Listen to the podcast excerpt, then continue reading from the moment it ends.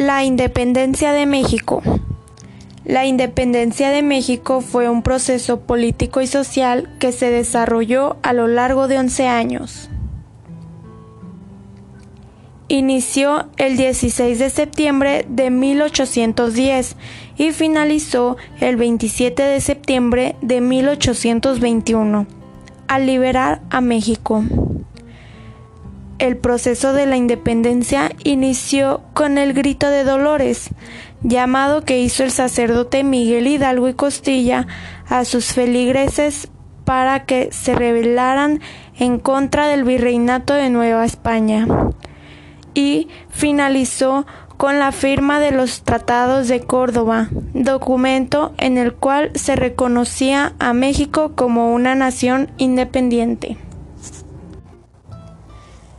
En mi opinión, es que fue la consecuencia de un proceso político y social resuelto con las armas, que puso fin al dominio español en la mayor parte de los territorios de Nueva España.